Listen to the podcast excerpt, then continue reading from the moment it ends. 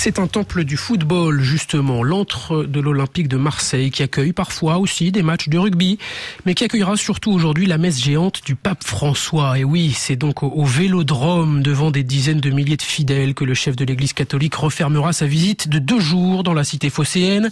Hier, au premier jour, il a déjà dénoncé la peur et l'indifférence opposées trop souvent aux migrants qui tentent la traversée de la Méditerranée, au péril de leur vie, à la recherche de lendemains meilleurs ou tout simplement d'un endroit où survivre Eh bien, RFI vous propose ce matin un tour du monde des correspondants un peu spécial. On va retracer en quelque sorte l'une des routes empruntées par de nombreux migrants notre point de départ, comme pour des milliers de ces exilés, l'un des nombreux points de départ, c'est le Maroc, où l'on retrouve Victor Moria. Victor, dans le royaume chérifien, la migration vers l'Europe, c'est une problématique qui existe de longue date.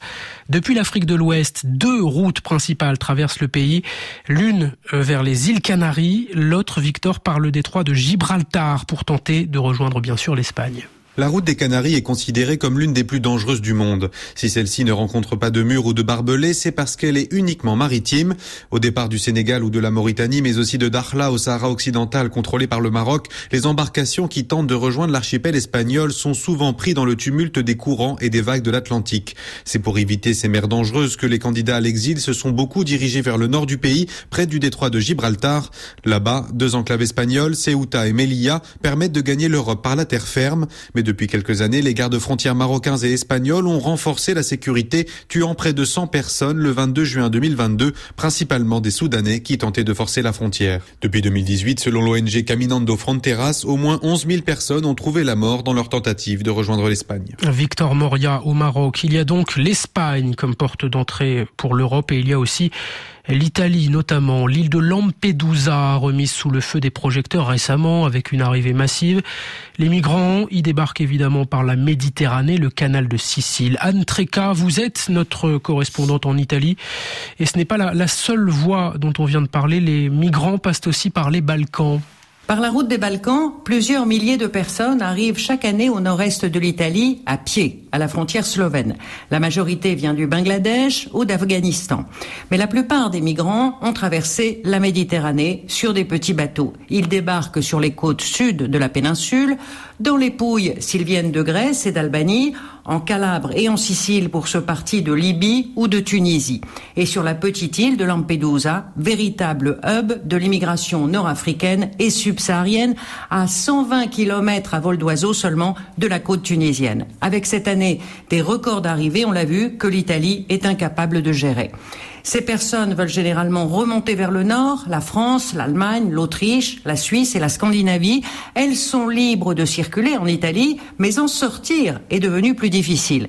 Les pays voisins ont considérablement renforcé leur contrôle aux frontières. Anne Treca à Rome, Espagne, Italie comme porte d'entrée, on l'a entendu, et les pays des Balkans qui sont donc un, autre point de passage. Alors on rejoint Laurent Rouy en Serbie. Laurent, ce n'est pas forcément la route la plus empruntée ici, mais c'est tout de même une réalité.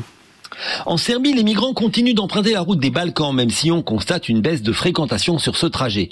Ces migrants passent le plus souvent par la Turquie, la Grèce, puis ou l'Albanie ou la Bulgarie, et enfin la Serbie. Si un grand nombre d'entre eux vient de Syrie, on observe la présence de ressortissants d'Afrique du Nord, marocains, tunisiens, égyptiens, dont certains sont arrivés en Turquie en avion comme touristes avant de poursuivre leur route à pied. Ici, la migration se fait surtout par voie terrestre, plus sûre que la traversée de la Méditerranée, mais il y a des exceptions et on se souvient tous du naufrage en juin d'un bateau au large de la Grèce qui aurait coûté la vie à plus de 600 migrants.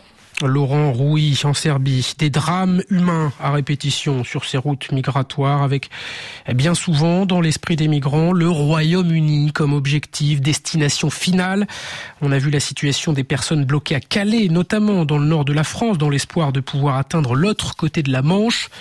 Mais Sidonie Gaucher, vous êtes notre correspondante à Londres et la Manche, justement, la mer qui sépare la France du Royaume-Uni, eh bien, c'est un obstacle supplémentaire pour les migrants et un obstacle dangereux lui aussi, mais qui ne dissuade pas pour autant.